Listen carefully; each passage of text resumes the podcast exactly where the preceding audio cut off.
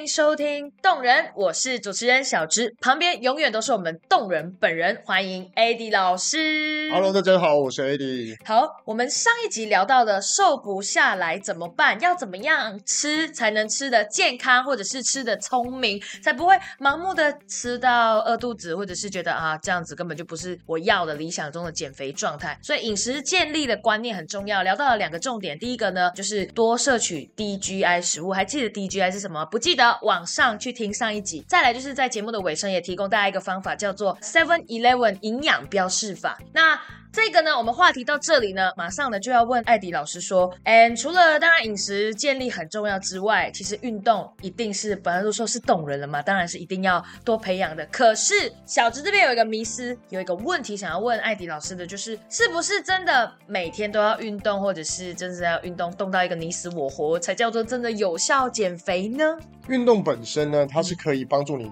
简单一点讲雕塑线条，但是如果你要让你的体型呢变大或者是变小，事实上需是需要靠饮食去控制的。所以这个概念就好像是你有一个粘土，那你现在粘土呢，如果你想要让它增肌变壮的话，嗯你要给予它更多的粘土，它体型才会变大。那如果你要让这个粘土变小的话，你要让粘土变得更少，所以这跟饮食有直接相关。但是呢，粘土变大变小，它可能很糊嘛，对你可能吃很多东西，它很糊，对不对？那你增肌，你可能会变很胖。是那你不吃东西呢，你可能就跟纸片人一样，OK，，没有任何线条。所以运动本身呢，它可以让你肌肉更有线条，让你看出来有型。这个就是你可能只是会因为吃多或吃少，让你变大或变小。但是如果你要看起来很 fit，是有线条的话，你就需要让你身上是有支撑，让肌肉可以把你整个身体撑起来，你是有线条的。所以我觉得这个话题是你想要成为一个什么样的人。哦，我觉得刚刚那个粘土的比喻还蛮让人家有那个想象的。好，那如果好，我努力的实行了 Seven Eleven 营养那个什么饮食观念已经建立好了，但是我想要可能让我的身形变得叫这个叫这个叫什浓么鲜合度，啊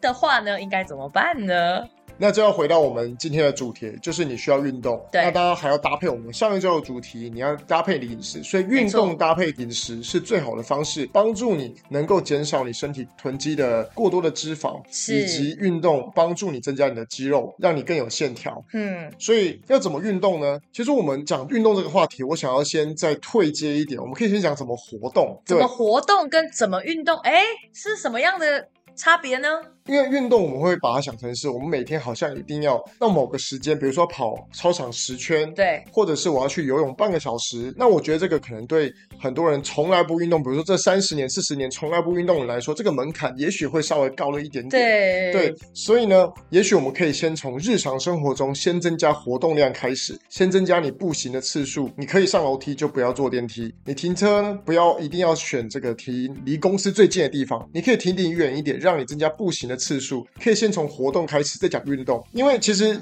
人每天的活动量啊，像如果大家去工地看板模工的话，你就会发现这些人平常有在运动吗？那为什么没有看到板模工是胖子的呢？啊，他们光是工作的那个劳动力付出，那个走来走去、搬来搬去，就已经超出我们平常上班族可能就是电梯、家里、办公室，就是三点一线的那个概念，对不对？对，因为我们平常日常生活，如果我们是文案办公、做事生活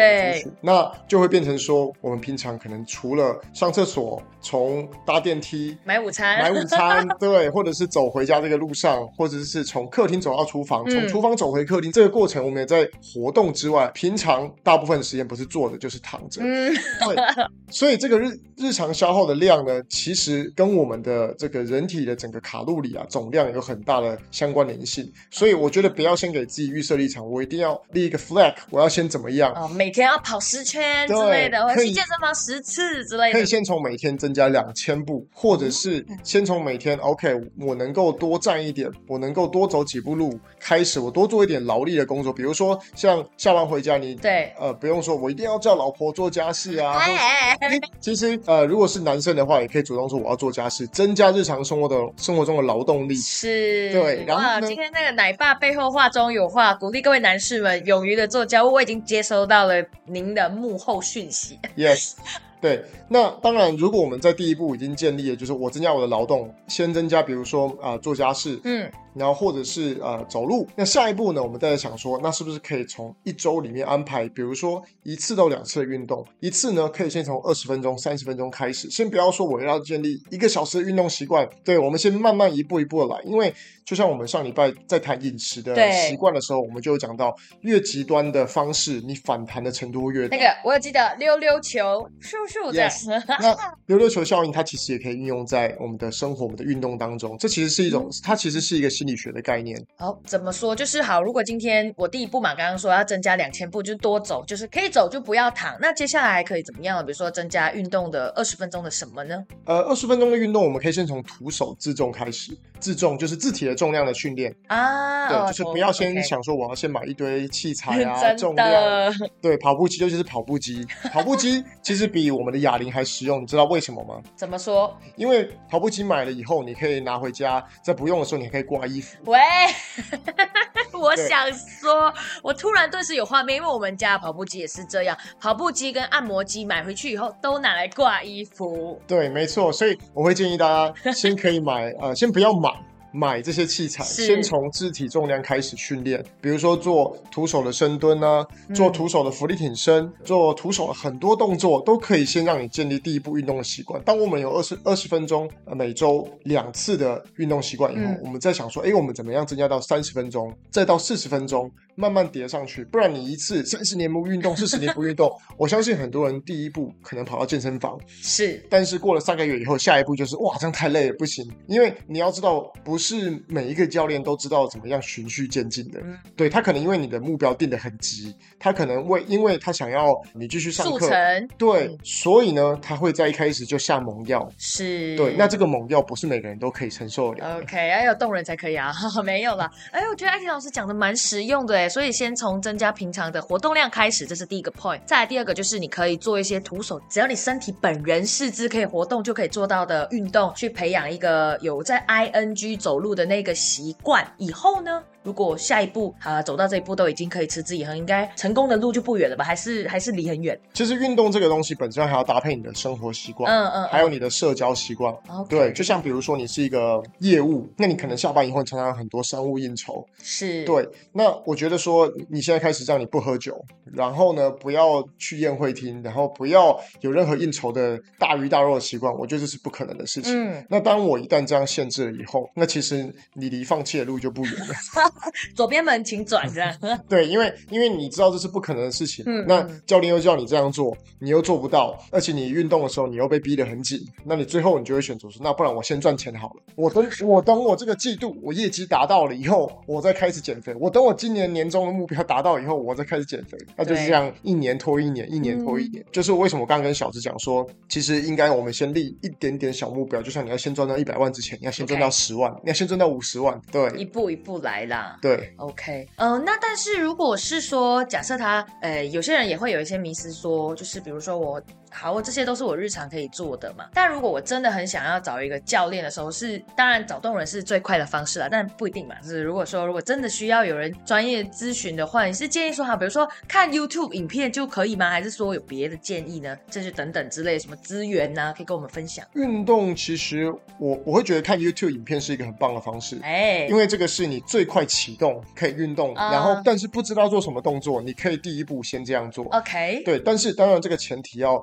建立在你一开始掌握的，你看的 YouTube 的强度在哪里。嗯嗯嗯嗯嗯，对，比如说像很多 YouTuber，他是有分健身的等级的。比如说我现在这个影片十五分钟，那是低强度的，对，那有中强度、高强度的。那可能一开始第一个是衡量你目前自身能接受运动等级对，再来就是看你的运动目的。比如说有些人就我要增加柔软度，那我可能就要做一些，比如说普拉提斯啊，或是瑜伽的动作。那如果我现在想做一些肌力训练，或者是一些燃脂训练，那我选择的运动就不会是太静态的。嗯嗯嗯，对，然后再来，另外一个很重要，你要衡量自身目前的条件是是不是有一些运动损伤，或者是呃，比如说膝盖痛啊、关节疼痛出现，那千万不要为了一时的爽快，然后加剧你这个目前身体上的伤痛的程度。对，真的是艾迪老师刚刚语重心长的跟跟我们说，但我觉得以小直就所谓的就是运动小白一般大众来说，我觉得呃一来是调整饮食观念嘛，然后刚刚就是刚刚做一些简单的日常呃习惯。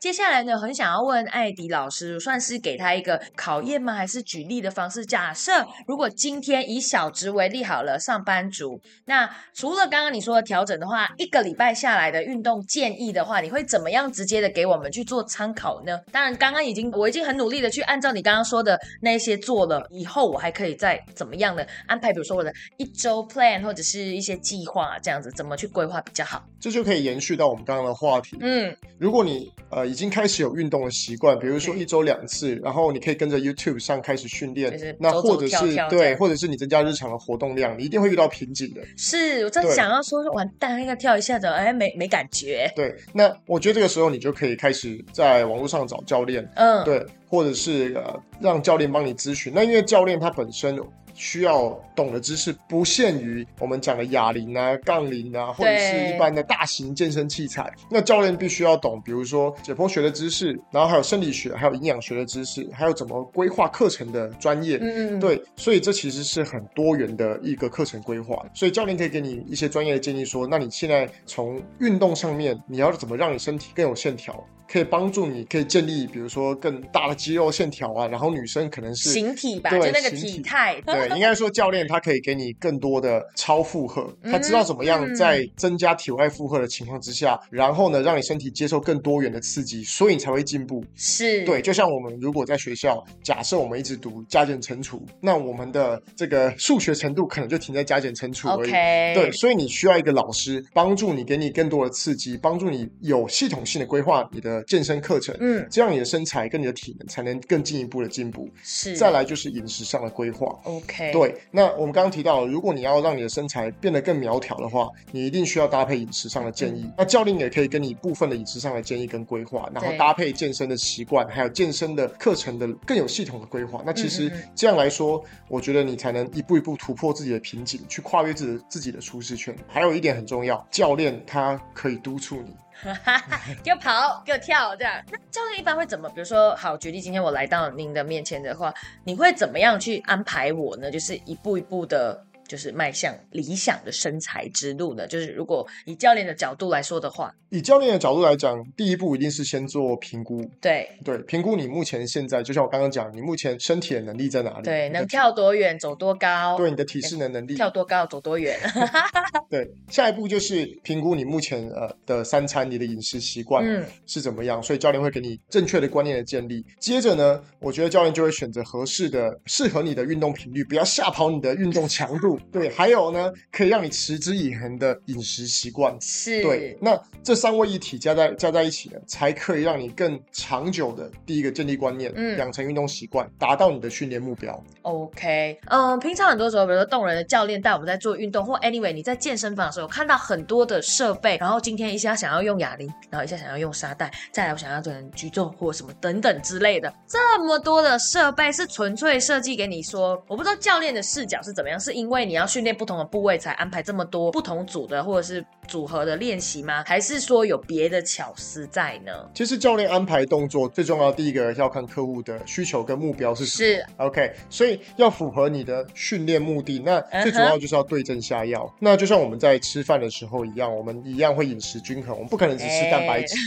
所以在训练上面也是一样，我们要符合训练的多元性跟多样的原则，那才可以让你的训练的成果啊，还有你的这个不要太容易遇到瓶颈期，让你的训练目标跟成果可以一直往上去提升。某种程度也建立我们自己在运动的自信心，或者是那个愉悦的感觉，是愉悦吗？就是那个适应的感觉。对，所以你看健身房的器材就是百百种，那你会发现有些人的训练目标，他可能要增加最大肌力，他可能对要他身体的力量，所以他会挑一种最稳定的方式，可以举起最大重量的方式，比如说深蹲、硬举、卧推这些杠铃动作。嗯那因为它跟地面接触的平面相对的稳定，所以呢，放的放的重量可以更重。我们因为人他有日常的活动，我们还有其他休闲活动。那为了让这个人呢，他可以有更好的运动的表现，那所以我们会放很多其他的元素在里面，让他提升运动表现的同时，还可以减脂瘦身。对，哇，所以其实教练有很多小剧场的呢，在带我们的时候，就想说完蛋，这个今天来的是什么样的目的？所以你就在一边带着他运动，就要去设计说下一个环节要让他做什么，对不对？因为教练其实看到很多一般我们不是教练的人看不到的事情。这句话是废话。我就知道，我想说，到底要不要给你一个 哇哦的反应？那我们教练在评估一个人的时候，因为可以看到你身上，比如说有一些关节啊，嗯或者是柔软度的问题，或者是你的心肺功能的问题，或者是你目前平衡跟稳定的问题。那对于你来说，可能就觉得不重要，我就是要减脂。对，对没想那么多，你给我一个最有效的方式。对，但对于教练来说呢，我们知道，如果你继续这样运动下去，或是有不好的动作模式跟习惯，你可能会有运动损伤的出现。所以在设计课表过程当中，我们最大原则，第一个，先达到小侄女的训练目标跟目的；第二个，我们要默默的去 让你有确保我们安全。对，然后呢，可以提升你的关节活动度、稳定度，同时提升你的心肺功能，让你的肌力可以提升的同时，有更好的线条，还可以改善你一些腰酸背痛、驼背的问题。对，那这些呢，如果在一开始跟你讲的话，你可能会觉得说，我就是来坚持，那不然我就去复健了。对，所以你会发现教练他有很多的器材，他应该有很多的多样性。如果我自己喜欢练举重，我就是带你一直练举重；我喜欢练健力三项，有更好的力量，我一直在练深蹲、硬举、卧推。那请问这是小值的训练目标吗？就变成 OK，天哪！今天这一集真的要叫做什么？那些教练没告诉你的事。对，那比如说 我们讲一个最实际的，像小值，他可你可能是减脂为目标，对，那其实我就很好的设定你在每一节课的时候可以燃烧多少的卡路里。嗯，对，比如说四百大卡或五百大卡，那这个是我最主要要帮你训练的目标，因为我知道你要瘦下来，你一定要有热量的刺激，你要有能量的刺激。消耗五百大卡的过程当中，我可以设计很多元的课程，很多元的内容，不会让你每天只吃蛋白质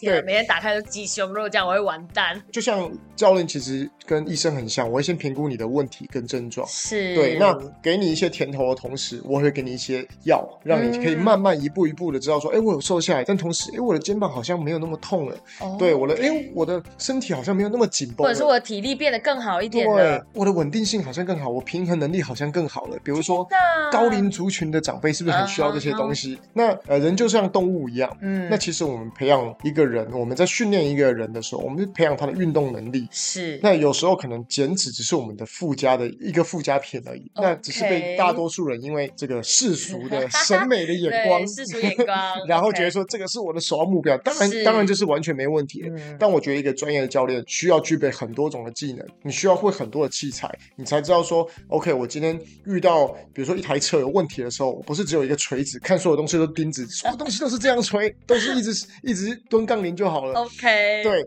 所以教练需要对症下药，然后同时你要给客户多元的训练，才可以确保客户在达到他的目标同时，他的全身我们叫体适能嘛，对体适能里面不是不是只有体脂肪跟肌肉而已，对对没错，还有比如说我们刚刚提到小猪说的体能啊，嗯还有我们的柔软度啊，对不对？还有我们的反应能力是不是也很重要？我们的关节能不能在能不能自由的活动也很重要。